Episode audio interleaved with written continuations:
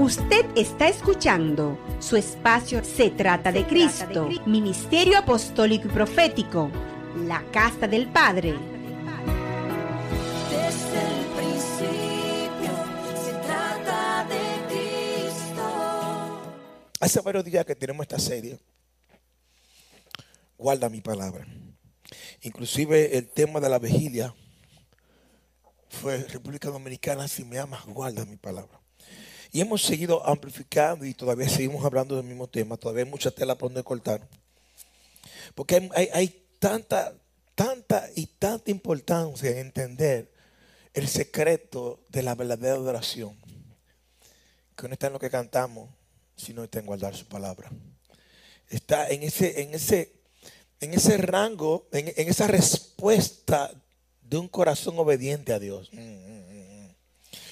En esa respuesta de un corazón que se rinde a los pies de Dios, como dice la palabra proscuneo, que es se postra los pies, como un perro cuando lame los pies de su amo, para obedecerle, para hacer lo que Él diga. Amén. Y quiero que eh, hablamos nuestra Biblia en el libro de Juan 14, que vamos a romper. Vamos a ver hasta donde Dios nos, nos permite, porque quiero ya a las 12 ir cerrando. Vamos a ver hasta donde damos. Esta noche continuamos con esta serie, si Dios lo permite, a las 7 de la noche. Pero quiero que eh, entendamos que el secreto de vivir una vida que agrada a Dios no está en qué tantas cosas nosotros hacemos. No, no, no, no, no, no. Está en lo que tú haces, sino está en lo que tú obedeces. No, Dios mío. En la dimensión en que tú le obedeces al Padre es la dimensión que le agrada a Él. Mm, Esto está muy fuerte. ¿Están listos para recibir eso? ¿Cuántas veces nosotros desobedecemos sabiendo lo que tenemos que hacer? Mm. No me hagan hablar de esto. ¿Cuántas veces nosotros la macamos sabiendo lo que tenemos que hacer? No, Adolfo, ayúdame ahí. Ayúdame, Adolfo. Amén. Entonces el secreto de esto está en que podamos obedecer. Y vemos todo, vamos a ver en este capítulo cómo aún Dios nos da herramientas para poder hacer esto. Porque realmente nuestra propia fuerza es imposible agradar a Dios. En nuestra propia fuerza es muy difícil, muy fuerte. ¿Estamos aquí? Vamos a comenzar.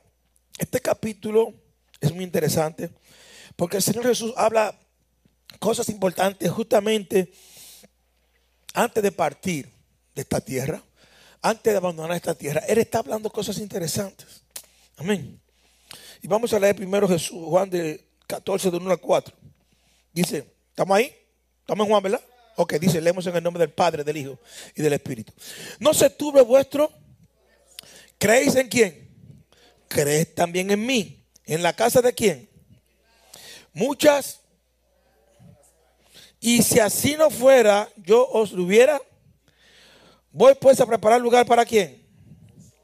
Y si me fuere, os prepararé lugar. Vendré otra y os tomaré a quién. Para que donde yo estoy, vosotros y sabéis a dónde voy y sabéis el camino.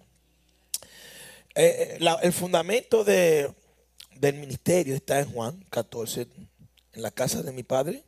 Muchas moradas hay. Este ministerio tiene como nombre la casa del padre y realmente su fundamento es este. Hay muchas moradas. Hay espacio en la casa del padre para todos aquellos que se acerquen a él como hijos a través del camino de la forma correcta. Amén.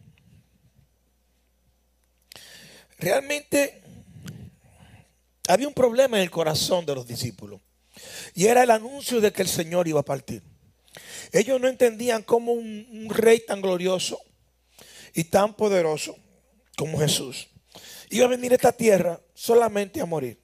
Ellos no estaban esperando eso, ellos esperaban un Mesías guerrero como David, que se montara en un caballo, que sacara la espada y que echara fuera a todo el mundo y empezara a cortar cabeza, a matar gente. Los romanos se fueron y establecieron un reino como, como ellos esperaban. De por sí había una promesa, el reino eterno venía a través de, esa descendencia. Pero ellos estaban mirando en lo natural. Ellos esperaban soluciones naturales. Yo no sé si alguien le está hablando de esto. Hay gente que ante su situación espera soluciones. Sáname, diviértame, líbrame, págame la deuda. Soluciones naturales. Y Dios viene a traerte una solución más poderosa. Son las espirituales. Porque lo natural perece, pero lo espiritual permanece para siempre. Estamos igual, estamos turbados. Y la primera palabra de que dice, no se turbe vuestro corazón. Aunque yo me voy de aquí físicamente, no es para siempre. Aleluya. No es para siempre. No es para siempre. Dice la palabra. ¿Creéis en Dios? Creed también en mí. Quizás, humanamente hablando, aunque ellos tenían su buena razón para estar turbados, Jesús dice a sus discípulos que confronten sus corazones atribulados. Y este es un llamado a nosotros. Cuando el corazón se atribula, tenemos que confrontarlo. ¿Y con qué lo vamos a confrontar? Con la palabra de Dios, con su promesa.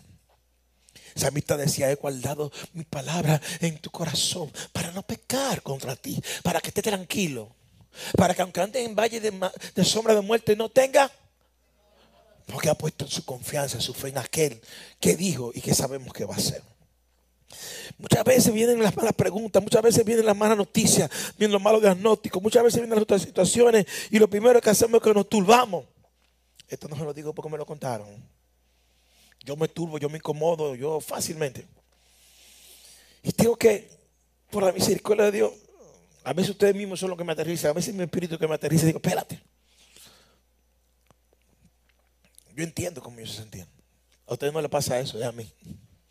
ustedes no se turban, yo soy el que me turbo. Yo entiendo. Yo antes cuando hacía una actividad yo me volvía loco, eh, turbado, eh, pero poco a poco hemos aprendido que hay que descansar.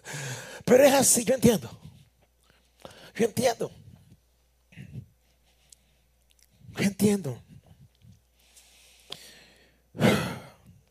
Tenemos, nuestros corazones tienen que ser confrontados, amén, amén, con fe en el Padre y con la fe en el Hijo. Tan turbados que tanto creemos en Jesús. Estamos turbados y atribulados que tanto creemos en el Padre. Al que está sentado por encima de todas las cosas que nunca. Por encima de todo principal, toda, toda situación está por, por debajo de sus pies. ¿Qué tanta fe tenemos entonces? Aquel que dijo que si tuviéramos fe como un grano de qué? ¿Le echaríamos? ¿Qué tanta fe tenemos para decir al monte que se nos presenta en el momento de la tribulación? Oye, quítate, que voy a cruzar como quiera. He creído en lo que Dios me dijo. Y esto no tiene que ver el tipo de monte, porque hay montes que tienen mucho palo, ¿verdad?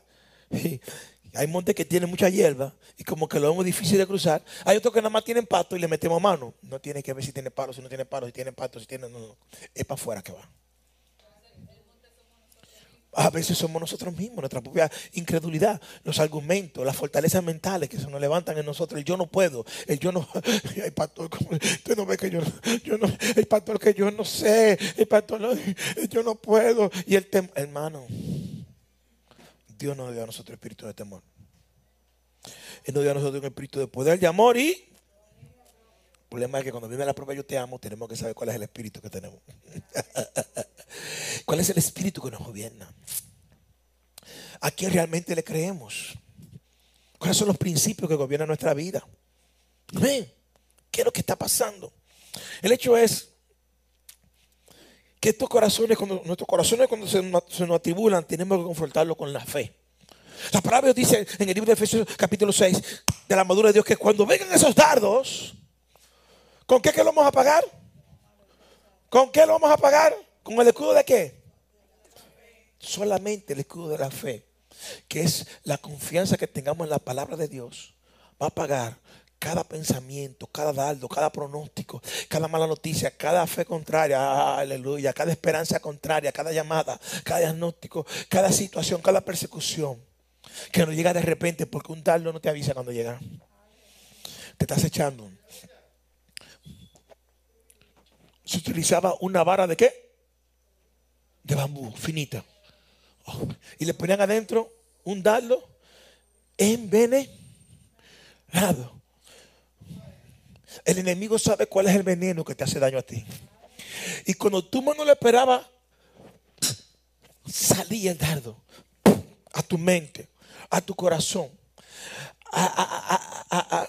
al campo de batalla que tenemos nosotros, con la única intención de desenfocarnos, con la única intención de hacernos menguar, de detenernos, de no hacernos avanzar, con la única intención de postrarnos, de destruirnos. Pero tenemos un antídoto para cada dardo que llega a nuestra vida, y es el antídoto de la fe. Después la fe, la certeza y la convicción de lo que no se ve. Es la garantía de aquello que no sé cómo viene. Pero sé de quién viene. Dale un aplauso fuerte al rey. Yo no sé cómo, pero sé de quién. ¡Ey! ¿En quién tienes puesta tu fe? Aleluya. Porque tenemos uno que es el autor y el consumador de la fe. Cristo Jesús. Entonces, ellos no tenían la necesidad de entregar sus emociones de temor y desesperanza al río de la maldad. No podían permitirse de dejar que sus corazones se turbaran. Tenían que cimentarlos, fundamentarlos, sumergirlos, bautizarlos en la fe de Cristo Jesús, Señor nuestro. Jesús dijo que voy pues a preparar lugar para vosotros. ¿Cuántos tienen casa? ¿Cuántos viven en una casa? ¿Y cuántos han recibido visitas? Amén. ¿Ustedes preparan lugar para su visita? Solamente aquellos que están seguros que van a recibir visitas son los que preparan lugar. Jesús sabía que no iba a recibir a nosotros. Por eso fue a preparar lugar para nosotros. Denle un aplauso fuerte al Rey.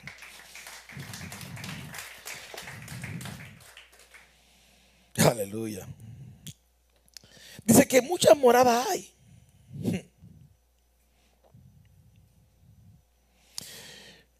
Y quizás cuando lo vemos a la luz del lenguaje que se utilizó para escribir el, el Evangelio, el griego, la palabra moradas habla de lugar donde habitar, ¿verdad que sí? Pero si esto lo vemos a la luz de lo que es el carácter del Padre a usted y yo somos hijos, la traducción correcta sería muchas mansiones. Porque tenemos un Padre que nos da más allá de lo que nosotros podemos pensar o imaginar. Él no se limita. Aleluya. Muchas mansiones. Aleluya. Dios tiene para nosotros en el cielo. Amén. ¿Cuánto creen eso? Dice, os tomaré a mí mismo para que donde yo estoy, vosotros también qué. Y este propósito de- del cielo es poder tener, poder reunirnos con Jesús. El cielo es el cielo no por sus calles de oro. El cielo es el cielo no por las puertas de perla, no, no, no. Ni siquiera por la presencia de los ángeles. El cielo es cielo porque Jesús está ahí. ¿Están listos para recibir? Por lo tanto, tú no tienes que morir para estar en el cielo. Tú estás en el cielo, si donde tú estás, Jesús está también. Tú no tienes que morir para ir al paraíso. Tú estás en el paraíso, y donde tú estás, está Cristo también. Así que dejemos de, de- de desear lo que todavía no nos llega para empezar a disfrutar lo que ya tenemos. Aleluya. Pero la única manera de disfrutarlo es con quién? Fuera de Él, no lo vamos a gozar. Vivimos generando cosas y deseando cosas y ya tenemos lo más importante, a Cristo Jesús. En Él hemos sido bendecidos. ¿Con qué? Con toda bendición espiritual en los lugares. Dale un aplauso fuerte a Jesús.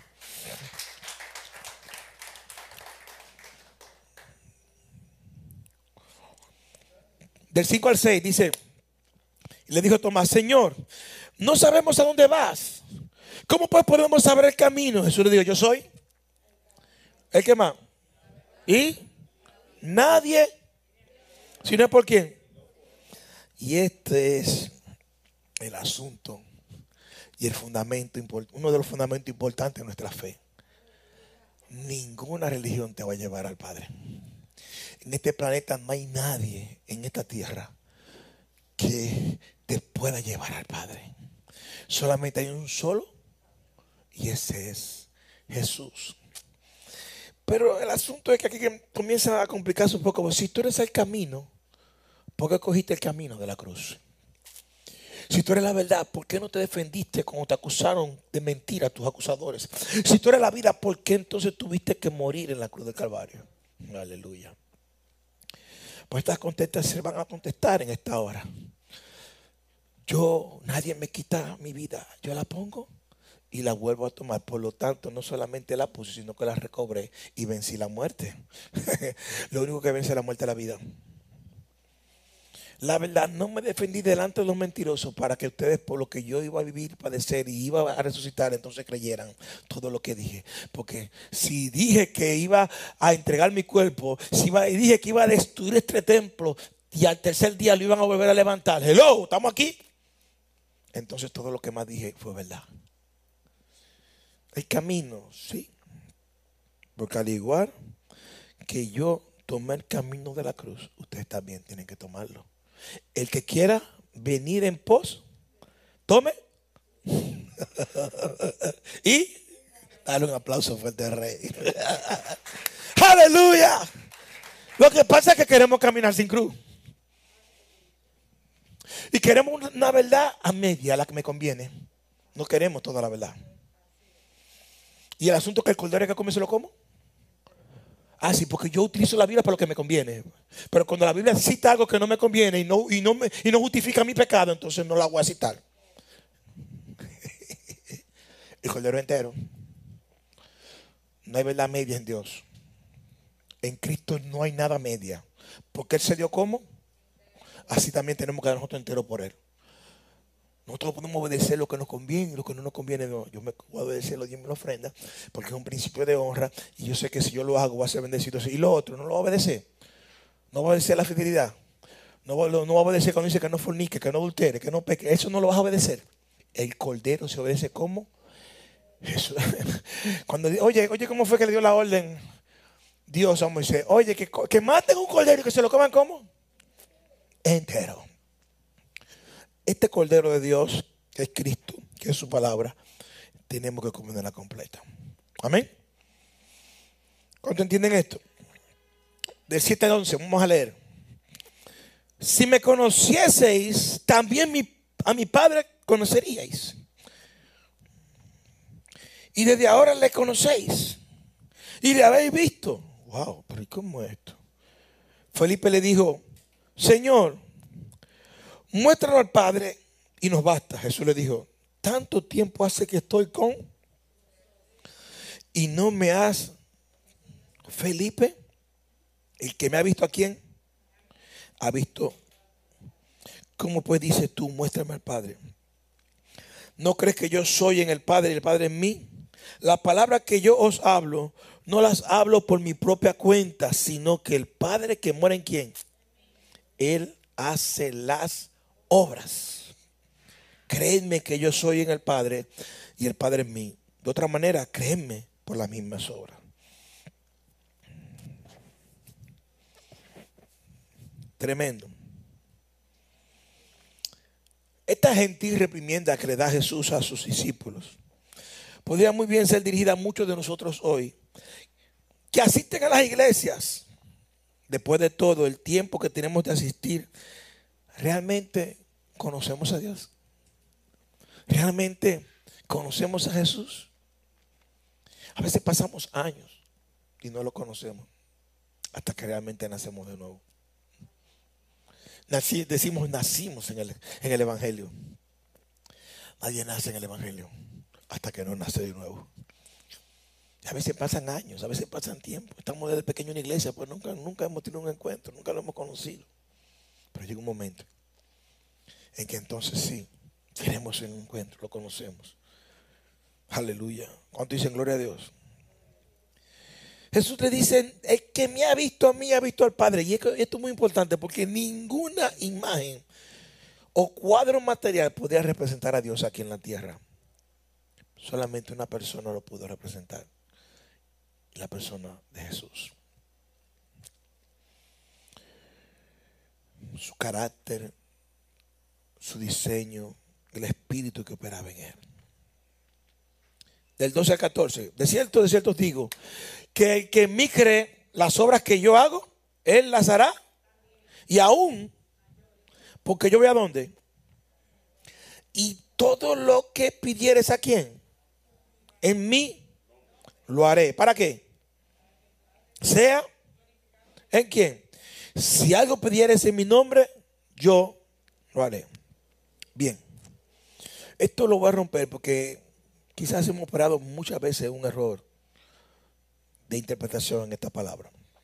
Lo primero que Cristo dice es que las obras que, que Él hace, nosotros lo haremos también.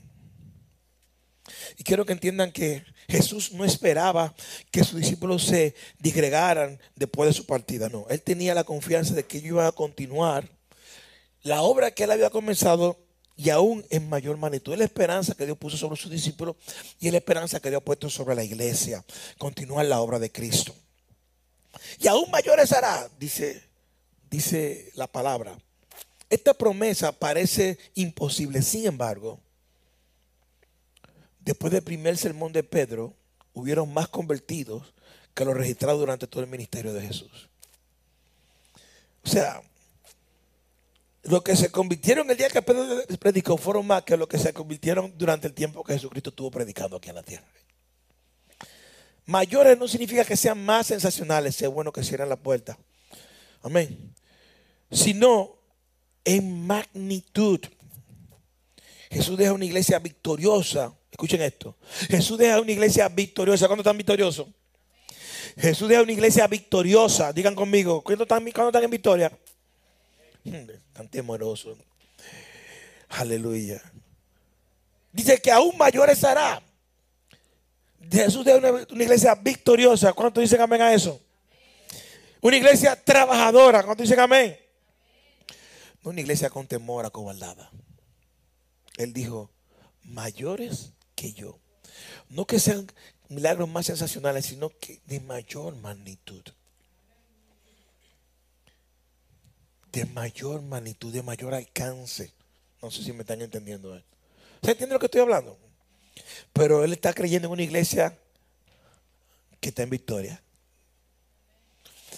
Es una iglesia que trabaja. Hello. No es una iglesia que está acomodada, sentada y con temor. No, no es eso. Es una iglesia que no tiene temor. Y que está dispuesta a continuar la obra de Jesucristo aquí en la tierra. Es una iglesia que no está dispuesta a ser obediente a la visión celestial. Es una iglesia que está dispuesta a, a, obedecer la palabra de Dios. ¿Qué es lo que nos da la garantía de poder vencer?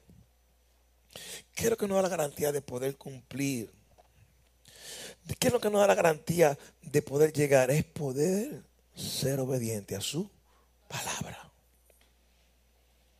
Todo lo que los hombres en el Antiguo Testamento alcanzaron fue porque vieron, escucharon y, caminaron, fueron obedientes a la palabra.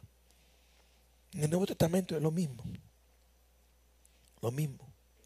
Hemos visto los resultados, como tú el día pasado hablando, de las consecuencias de ser desobediente a la palabra de Dios. Las consecuencias de ser desobediente a la visión celestial. ¿Sí o no, Chichín? ¿Verdad que hay consecuencias cuando somos desobedientes a Dios? Desi decía algo interesante. Decía que lo que nosotros desobedezcamos por ignorancia, lo vamos a tener que sufrir con cordura. ¿No están entendiendo? ¿Están entendiendo lo que estoy hablando? Ayúdenme porque si no entienden no podemos llegar. ¿Se entiende lo que hablo o no entienden lo que estoy hablando? A veces queremos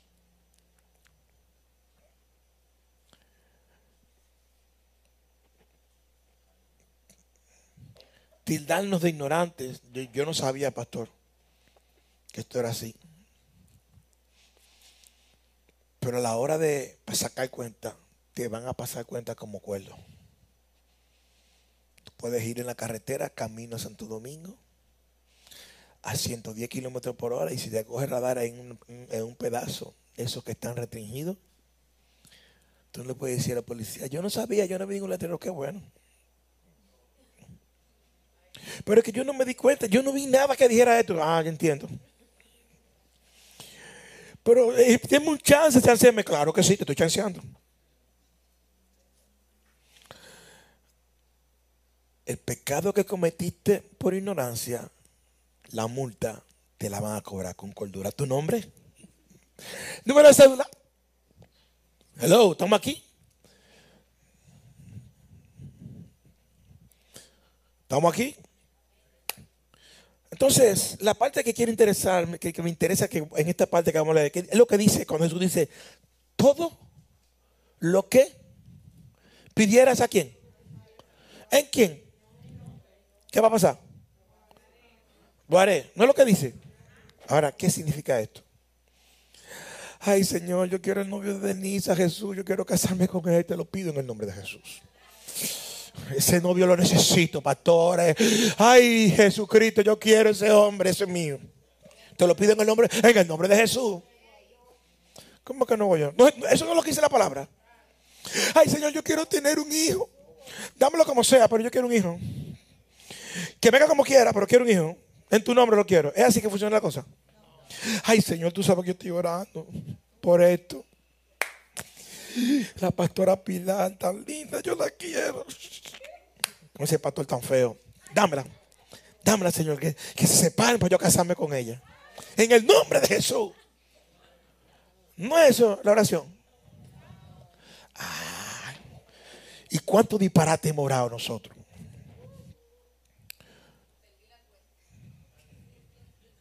¿Cuántas cosas le hemos pedido al Señor en el nombre de Jesús? Y lo grande es que a veces esas cosas vienen a nuestra vida y pensamos que estamos pidiendo de acuerdo a la voluntad de Dios. Y que lo hicimos bien. A veces hasta el mismo diablo escucha nuestras oraciones. Y para mantenernos en el error en que estamos, obra para que recibamos lo que queramos. Y después entonces nos justificamos delante de los pastores, delante de la familia y delante de Dios. Pero Dios sabía que yo necesitaba esto. Y mira, me lo mandó. No hay manera mala de hacer lo bueno. Lo bueno se hace de qué manera? Apréndanse en eso, no se dejen engañar del diablo. No, ay, pero hay gente que piensa que el fin. No, usted sabe, pastor, que si yo no lo hago ahora, yo no puedo, porque te- tengo el tiempo encima. Y tengo el tiempo encima y se me va el tiempo. Sí, pastor, que la carne tiene garabato, no falta gato, pero usted que, que no podía perder la oportunidad. Hello. Dios está mirando. ¿Sabe, que, ¿Sabe lo que Dios? Él es santo. Él no sigue siendo santo. Él, él- no va a cambiar su santidad por- porque tú quieras cambiar. Él sigue siendo como. Entonces no podemos burlarnos de Dios. Tenemos que alinearnos al sonido del cielo. Está bueno ya de estar pensando disparate. Cuando Jesucristo dice todo lo que le pidan en mi nombre, es pidiéndoselo en su naturaleza y en su carácter. Y lo grande es que todo lo que Cristo le pidió al Padre no fue para que Él fuera gloriado, sino era para que el Padre fuera glorificado. Dale un aplauso fuerte al Rey. Revisa tu petición, revisa tu oración. Si lo que tú le estás pidiendo a Dios va a producir gloria al Padre, o si es la gloria para tu familia, para tus hijos o para lo que tú quieres. Porque estamos orando mal. Muy mal estamos orando. Estamos orando muy mal. El versículo que acabamos de leer dice, y todo lo que pidieras al Padre en mi nombre yo lo haré para que el Padre sea qué? ¿En quién? Si lo que tú pides, si lo que tú estás clamando a Dios no va a producir gloria al Padre en el Hijo, apégate de esa oración. Porque te va a encontrar de frente. Ay, Dios mío, se lo digo. Te va a encontrar de frente con aquel que tiene poder no solamente para salvarte, sino también para mandarte al infierno. Tenemos que alinearnos lo que está escrito en la palabra de Dios y entender lo que la palabra dice. Tenemos que cambiar nuestra manera de orar y de pedir. La intercesión tiene que cambiar. El clamor tiene que cambiar. Porque por tanto tiempo me he estado pidiendo para la gloria de nosotros, de la familia, de los hijos y de nosotros mismos. Y no para que el Padre sea glorificado en quién? En el Hijo. Entonces tenemos que alinearnos al pensamiento de Cristo. Tenemos que alinearnos a la palabra de Cristo. Y tenemos que alinearnos a la voluntad de Cristo. Para que cuando vayamos al Padre a orar, porque Es al Padre que tenemos que orar. Jesucristo dijo, cuando vayan a orar, oren así. ¿Cómo? Padre, ¿que está dónde? Es al Padre que tenemos que orar. Santificado sea. Entonces, venga, ¿no? Y hágase tú. No, pero que le pedimos por nuestra voluntad, no por la de él. Yo lo que quiero es esto, Señor. Tú sabes lo que me falta es esto. Tengo un problema serio. Hágase tú. Aquí. Como en el. Es fuerte, pero tenemos que cambiar nuestra mentalidad. A empezar a orar con entendimiento. Oramos en el Espíritu, pero oramos con entendimiento. Cantamos en el Espíritu, pero cantamos con... Es necesario. Porque si no, no vamos a producir gloria. ¿A quién? Al Padre que está en el cielo. Vaya subiendo la adoración. Vamos cerrando. Lo vamos a dejar hasta ahí. Voy a cerrar este versículo ahí. Dice aquí, todo lo que pidieras al Padre en mi nombre lo haré. En mi nombre, cuando la palabra dice todo lo que pidiera al Padre en mi nombre lo haré, no es una lámpara de aladino que tú agarras la lámpara, le haces así, la sopla, pa, y le puedes pedir tres deseos de lo que tú quieres. No es eso lo que está hablando. Significa dos cosas importantes. Primero, un endorso como en un cheque, una firma. Y una limitación, las solicitudes. ¿Están listos para recibir? ¿Usted está listo? Pongan atención. Chichi, déjalo tranquilo. Pongan atención. Cuando dice todo lo que le pidieras al Padre en mi nombre, es un cheque en blanco que nos está entregando Jesús en nuestras manos. Pero ese cheque en blanco tú tienes que tener mucho cuidado como tú lo llenas. Porque tiene una limitación. ¿Cuál es la limitación? Te amo, mi El límite es que lo que pongamos en ese cheque tiene que estar alineado al carácter de Jesús. Que lo que pongamos en ese cheque tiene que estar alineado a la voluntad del Padre. Que lo que pongamos en ese cheque tiene que producir gloria. ¿A quién? A nosotros, es a Él. En el Hijo. Ese cheque. ¿A cuánto le han dado alguna vez un cheque en blanco? Hermano, cuando te dan un cheque en blanco, te dicen pide lo que tú quieras. Eso no es fácil. Y eso es lo que está haciendo Jesucristo. Te dando un cheque en blanco, pide lo que tú quieres. En mí, te puse una condición. ¿En qué? Ah, tú vas a pedir lo que tú quieras, pero en mí está firmado, no tiene fecha de vencimiento. Pide lo que tú quieras, pero en mí, el carácter de Jesús. Y cada día creo que tenemos que empezar a orar para que seamos llenos del carácter de Cristo. Que Cristo sea formado en nosotros para poder ser manifestado a través de nosotros. Usted está escuchando su espacio Se trata de Cristo, Ministerio Apostólico y Profético, la Casa del Padre.